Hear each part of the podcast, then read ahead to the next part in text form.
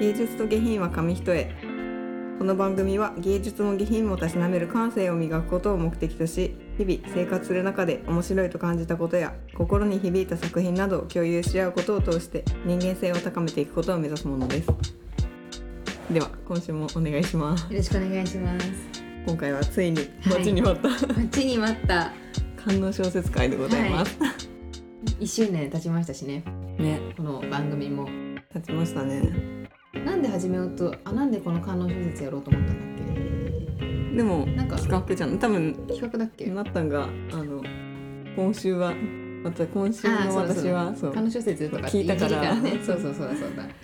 で一緒に買いに行ったんですよ。観音小説をやろうっていうことで、あの。まあ、買いに行くとこからちょっと体験しようというところから行ったんですけど、ちゃんとね実店舗でそう実店舗でもネットとかじゃないですもうちゃんと実店舗有楽町のねね本屋さんに買いに行ったんですけど「あれ観音小説ないね」って言ってコーナーを探し回って「あった!」とかって言って観音小説コーナーの前でワーキャーしちゃったところがもう下品だったなと思ってるんですが、まあ、シータンは小説コーナーにある観音小説。そうそうそうそう。だからね全然全然だった。私はもうがっつり観音小説っていう中にあるあの一冊を選んだんですけど、まあ、結構ねそこの表紙がまあ観音小説コーナーなのでまあ結構すごいわけですよ。聞いたことのない出版社そうそうね。そうね。うん、でもう表紙がちょっと手に取るのをはばかれるような、ね濃厚なものが多く そんな中で一番表紙がライトなものを。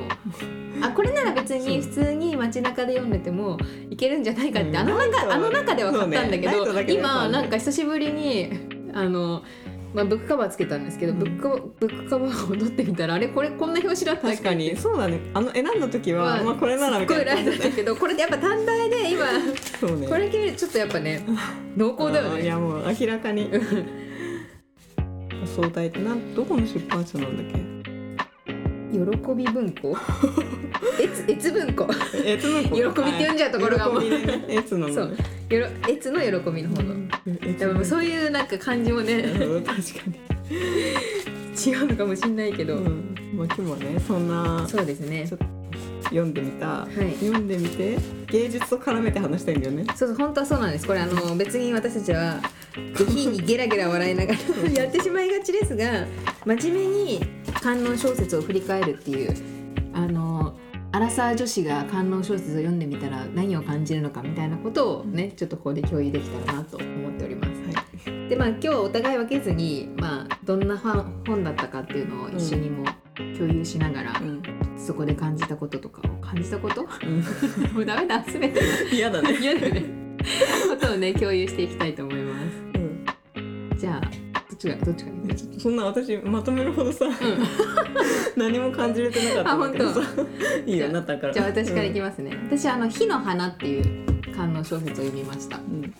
で作者は相川京さんっていう女性？方でそうじょじょ現代女流観音作家の第一人者ってなってる、女女性本人が女性かどうかわかんないの、であそうなんだよね。そうそうそう。でも多分女性だなと思ったのが あの読んでいく中でなんかこう主人公に対する描写が主人公女？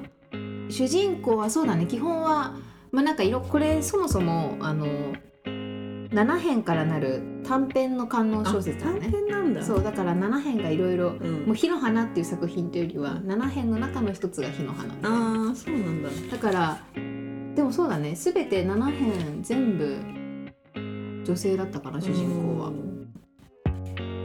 だからなんかこう描写をまあいろんなこうね描写が出てくるけどそこの表現的にまあ男性ではないかな、まあ、逆に男性だったらすごいなっていいうなんかこう いろいろ。男性主人公の観音小説がもう誰が読む？確かにそれな。そう。でなんか女性なのかなっていうのはうん感じだね。で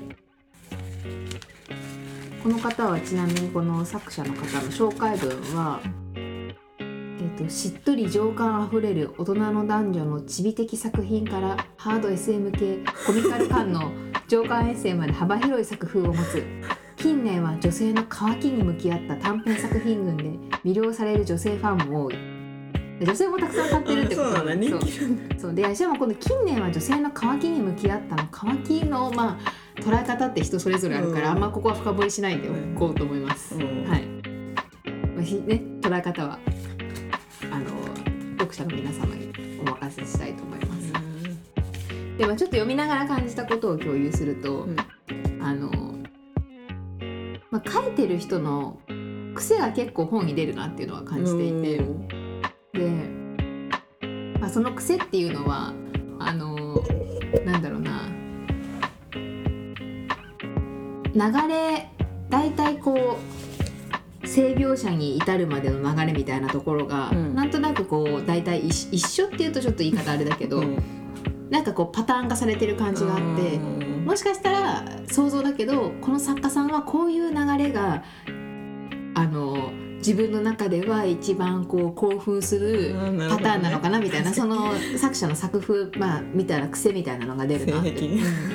まあ、性癖とは言葉は使わないの。かごめん。なのでゲラゲラ笑っちゃう。でなんかあの、まあ、すごいなと思ったの単純にすごいなと思ったのはなんか言葉のレパートリーとか日本語の豊かさ日本語の豊かさっていうのをすごい作者は知ってるんだなってことを感じて。でその言葉のレパートリーっていうのは、まあ、官能小説なのでそういう描写が多いわけです。うんでそこの描写に対するあの言葉の豊かさうん私こんな日本語初めて聞いたけどみたいなものを使ってすごく表現しているところがなんかすごいなって思ったんだよね。うん例えばで言うと、まあ、ちょっと例えば なあどこを言おうかな。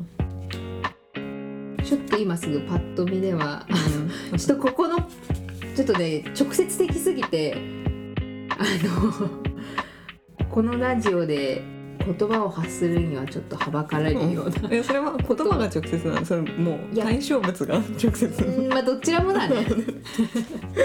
気になるわ後でちょっと、まあなんかあの観音小説を読まなければ出会わないような日本語みたいな言 そんな葉はうん。結構あったかなっていうのは、それでも分かるんだ。読んでて、読んでてねわかる、うん。あそういうことか。えで観音小説のすごいところはいかに直接直接的なその表現を使わずにそういった性描写をかけるかみたいなところがうまいなと思っーて。でもやっぱり声優者はいっぱいある。いやもうそれしかないだって観音小説だもんなんかあれだもんね本を選んでた時に、うん。鍵括弧の大敗があげ喘ぎ声みたいな。そうそうそうそうそうそうそう。今回も結構それ？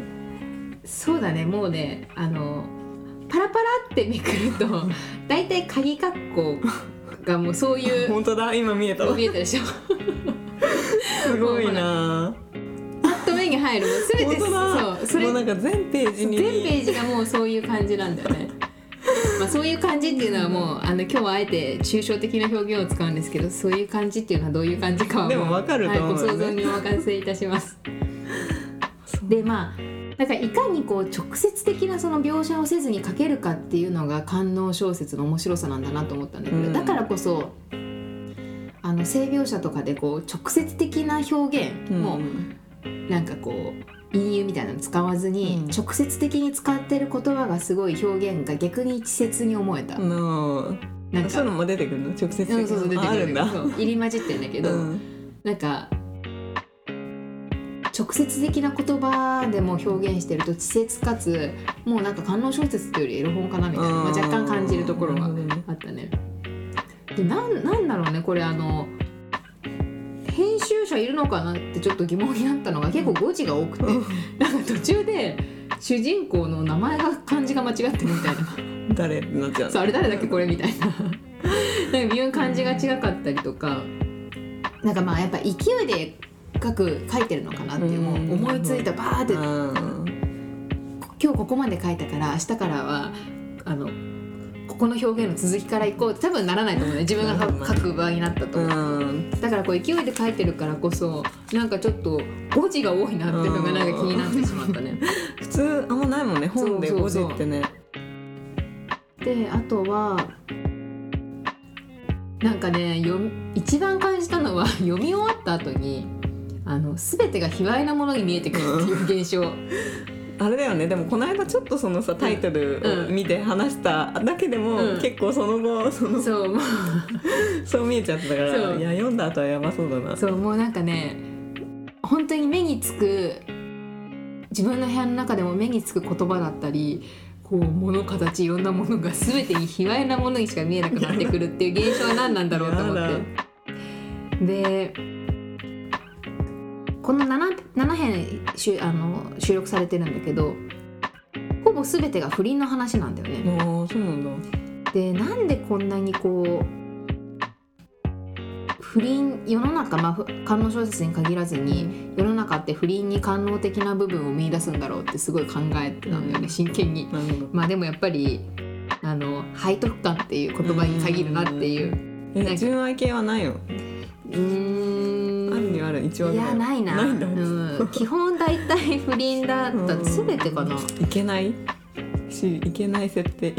そうだね。なんかあの、まあ、熟女の不倫。ああ熟女が多いんだしかも。多いそう。えー。何歳ぐらい？なんだろう。4030とかなのかな。結婚して10年が経った今私はみたいな。なるほどなるほど。そうういう。旦那とは喧嘩もしないし関係も良好 だけどみたいなね。だけどなとご想像にお任せしますが。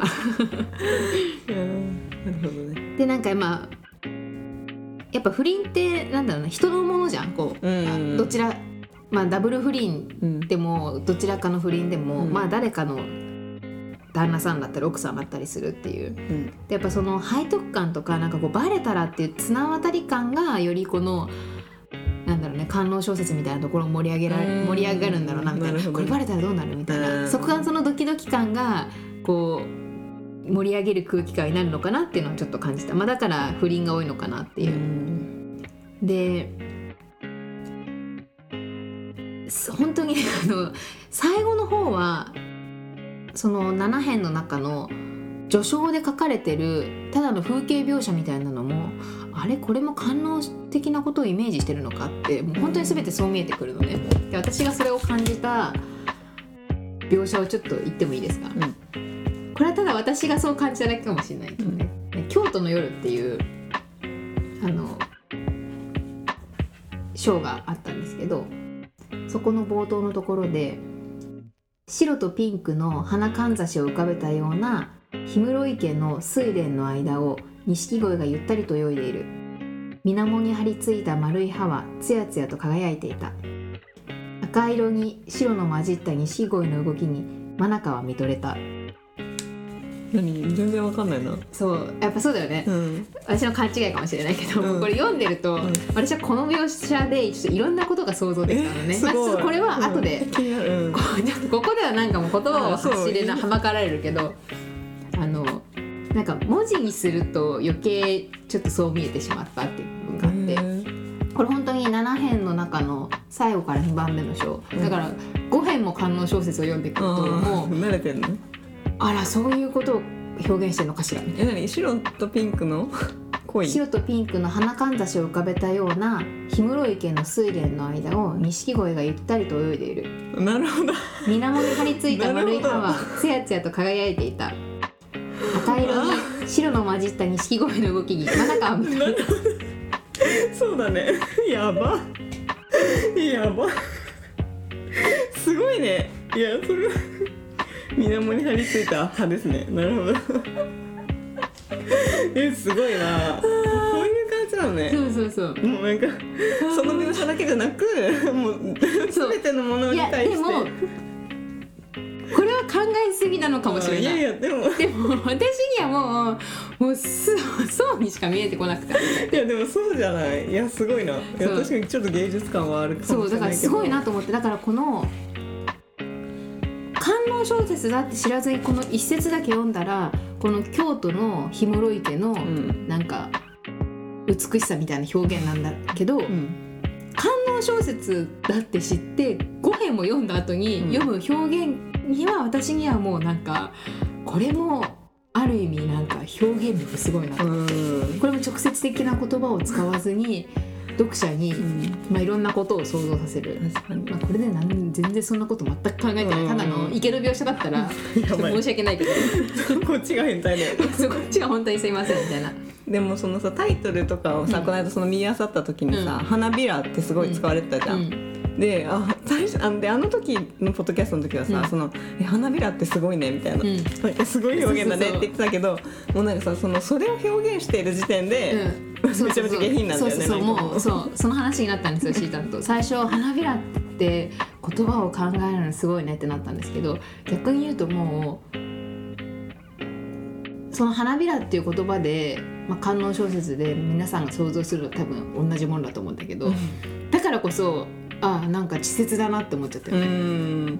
本当に表現豊かな人は多分そんな直接的な言葉を使わずにうん。表現するもっとうん。まあ直接的ではないけど。表現しないんだよね多分。まあそうそうそうそうそう。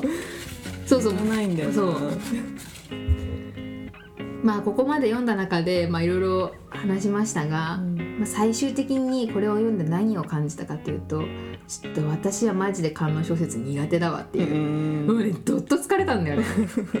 もう一生読まない気がするっていうぐらい、うんそれででもさやっぱ興奮する人もいるのかないやいるんじゃない、うんその気持ちは全然分かんなかった。読んでてわかんない。もうん。なんかさだってパラパラみただけでさもうさそういう表言葉しかないじゃん今、うんもうなんか本当に全ページにある。そう全ページがさそういう感じだから私何読んでんだろうって思っちゃって、なるほどね。確かにな。ちょっと我に返っちゃった時が。そう我に帰った瞬間にゴールデンウィークの最終日に読んだんだけど、うん。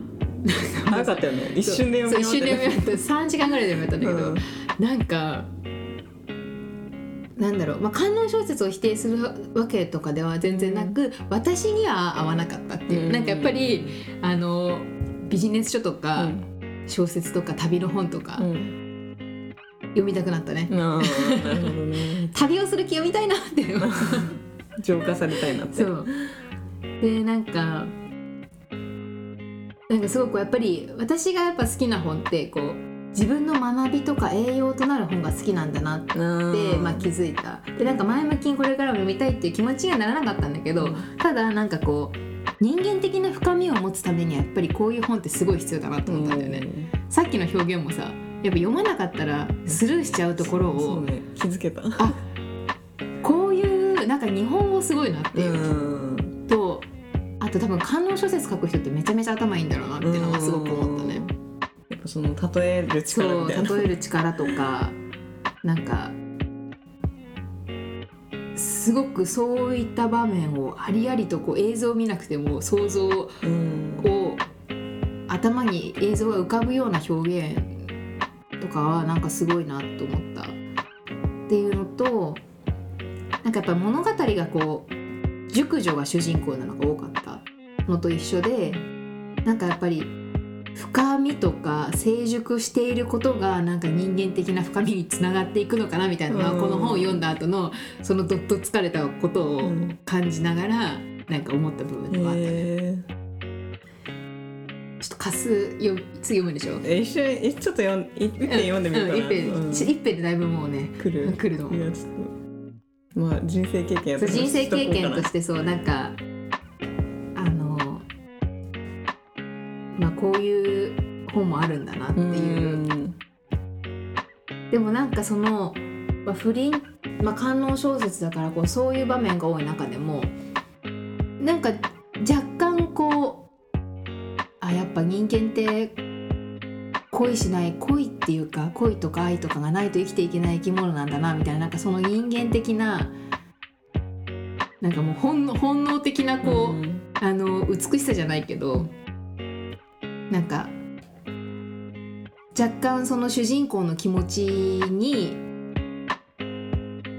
寄り添うじゃないけどなんかあー今こういう気持ちなんだなっていうなんかちょっとこう同情じゃないけど、うん。するような瞬間とかもある。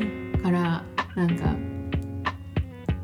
やっぱ恋恋しないとこの冒頭で作者が近年は女女性の渇きに向き合った短編作品群でって言ってるけどうん。なんかあの確かに恋しないと心が本当に乾いていくなみたいなのを感じた、こうみんな不倫してるんだけどやっぱ貪欲なんだよね。その誰かに愛されたいとか自分の感情に。うん。でそれって別に不倫が良くないとかそういうのじゃなくあなんかすごい人間らしいなみたいな、うん。生きてるなみたいな感じをすごいこの観音小説の主人熟女の不倫してる、うん。主人公から感じた。へなんか浅く生きてなくてちゃんともう、ー向き合ってんの自分の感情に。そう自分の感情に向き合ってるってまあでもすごいことだよなみたいな。だねっていうまあ私は感想ですかね。うん。でもマジで観音小説読んでるとうん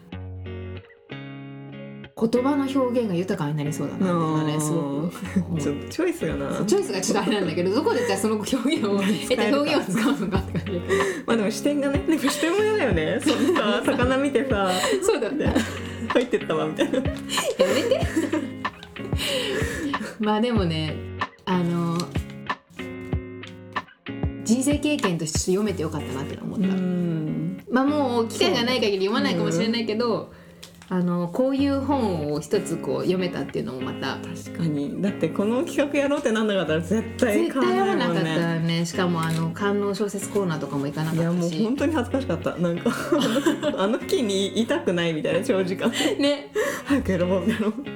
まあでも2人で選んでたから、まあ、この人たちね。なんかふざけて買ってるんだな感はあったけど一、人でさ真剣にさ、うん。まあ真剣はやばい、ねちょっと選んでるしかもさな。んか真面目な本屋さんでさ、うん。一角でね。本当にあの中学生がエロ本コーナーに行った時の気分だったよね。なんかねもう初めてそう。その近くにいる。こういう気分なんだ中学生だ中学生男子と思って、まあちょっとこれでもし読んでみたくなった人がいたらぜひ買いやすいうん。表紙なのでうん。ぜひ読んでみてください、じゃあ続いてシータンのはい。官能小説いきましょうか。ちょっとパイナップル食べていいですか？あどうぞどうぞ。口の渇きを。可愛いよね。潤します。私は村山由佳さんの「アダルト・エデュケーション」ってやつ。まあタイトルあれだけど村山由佳さんがあれなんだよね。私たちがその最初に「官能小説」って検索してうん。割となんか出てきた、うんそうででもこれはその観音小説コーナーではなく普通に普通のね小幻説コーナー。そうそうそう。幻冬舎文庫だ普通の文庫本のコーナーにあって。うんいいよね。原動者の方好きで私。ね。そうでまあ官能的みたいな紹介されてたから、まああるかなっていうのでちょっとじゃあこれしてみようっていうので、でもやっぱり読んでみて確かにその官能官能的というかその普通のやっぱり恋愛小説とかって結構そのそういう描写は省くじゃん、うん。やっぱそこがあるあのそこに重きを置いてる小説だなっていう。だからそのなんかそそこの部分を深掘ってはいないけど、うん。なんかちらっと出てくるなみたいな。だからまあどっちかっていうとやっぱ恋愛小説うん。に近いのかなみたいな、うん。登場人物の心情とか、うん。そうそういうものをメインにしてるうん。物語、でこれも短編だな、うん、短編。の小説で。って感じで。でなんかで結構なんか全体的なテーマとして、こう LGBT とか、うん。なんかその同性愛とかあとなんだろうその姉の姉のものだから、ん。みたいな。姉のものそう。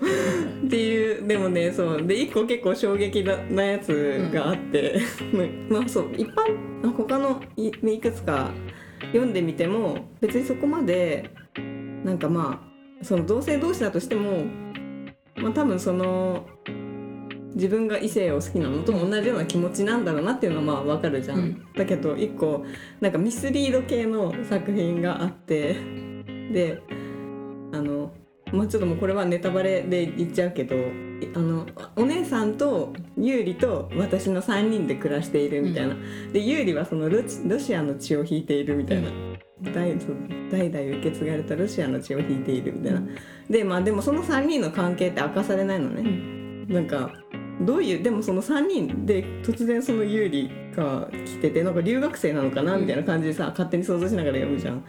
そうでまあでも優里は姉のものだからダメだみたいな。でだけどそのなんか姉が海外に、まあ、仕事かなんかで行くって言ってその優里と2人で今日から過ごすみたいな。でなんかそのちょっとちょっとそのまあエロい感じの表現があるのね、うん。だけど最後にその優里犬なのね。それが結構衝撃でそういや犬犬でそれ考えてるのは嫌だわ。ちょっと気持ち悪いわって思っちゃった。うん。さすがにね。他のだから同性愛とかは別に気持ち悪いとかは思わないけど、この犬犬はさすがにっていう、動物ね。新しかった。なんか。新しいね。衝撃の。うん。そうそう。でいるのは面白かったけどそうだね。で読んでてやっぱりなんかまあその私普段あんまり恋愛小説とかも読まないから、だけどなんかそのちょっと読んでてなんかあいいな恋愛って思えるところもあったから今回。なんかまたちょっと別のねもう普通の恋愛の長編とかも読みたいなと思って、うん。そう買ってみたりしたからそれは結構今回その読んでみていいきっかけだったなっていう思いました。であとなんかその絡めてやっぱりその芸術を知り芸術とそのまあなんか官能小説まあ官能小説も芸術なんだろうけど違いって何なのかなっていうのを思った時にあの川端康成の「少年」ってやつが最近文庫化されててでそれが結構なんかまあなんか川端康成の少年期のその日記うん。の話なんか日記がそうあの文庫化されたってなっててそれが結構まあなんかちょっと性性的っていうか、うん、なんかあるみたいな感じの帯書かれてたからあこれはちょっと比べられるかもしれないと思って、うん。そっちも同時に読んでみてそうでちょっとだからそれを読んで思ったことなんだけどでもなんかやっぱりなん読み終えてみて別にそこまで何かをやっぱり感じではしなかったね、うん。でもやっぱ川端さんの文章多分すごい芸術的なんだろうけど、うん。やっぱそこに全然至ってないから、まあ、なんか自分は結構ただ文字を追ってるなっていう感じで読み終えたんだけどなんかまあその最後の解説者の解説を読んで、うん。あなるほどでちょっと思ったところがあってその芸術的な話でそのやっぱり川端康成の文作品とかって、うん。性描写なんとかは全く出てこないのね。うん。だけどあの雪国の時もやっあの言ったようにそのこの指がお前を覚えているよみたいな。とか結構この川端文学の中ではやっぱりその感触指の感覚みたいなものを結構そう重きを置いてるっていうかへーそこで表現みたいな。だから今回のもその俺結構その男の子川端康成が男の子を同部屋の男の子を愛してるみたいな、うん。そうそうで結構そういうその寝る時その寮だから寝る時にいつもそのちょっと触ってうんまあ普通に全然エロくないんだけど、抱き合ったみたいな、うん。そういうね結構そういう表現はあるんだけど確かにその感触がメインだなっていう。であとそのこの解説の中で書かれてるのでその川端の描く女には体臭がないっていう。うん。体臭とかもそう全然あの表現してなかったりでやっぱりその芸術ってなるとその嗅覚味覚とかそういう部分をあの表現するのがなんなんかその芸術なのかなっていう、確かにそのあの谷崎潤一郎一回あの知人の愛読んだけど、うん。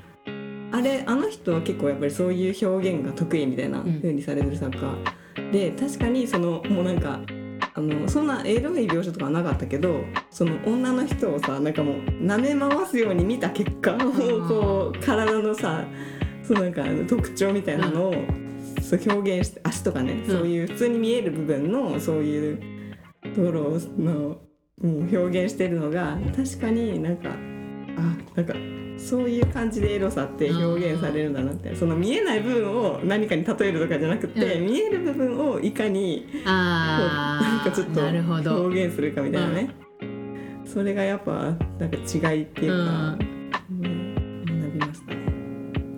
奥行きがあるよね。そうだね。言葉の表現に。そうそう。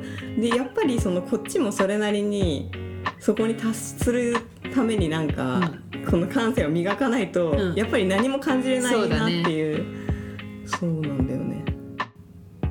芸術ってやっぱぱり、うんね教養が重要だなっていう。そうだね。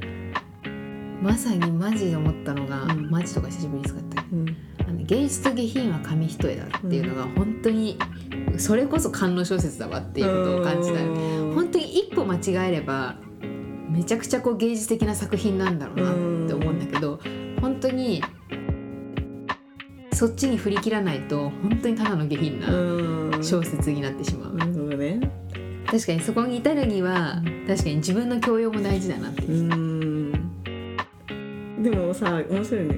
観音小説はさ、うん。自分の教養が身につくほどに 下品になっていくんだよね。そうなんだよだからね子供が読んだ方が多分純粋な作品。そうだね。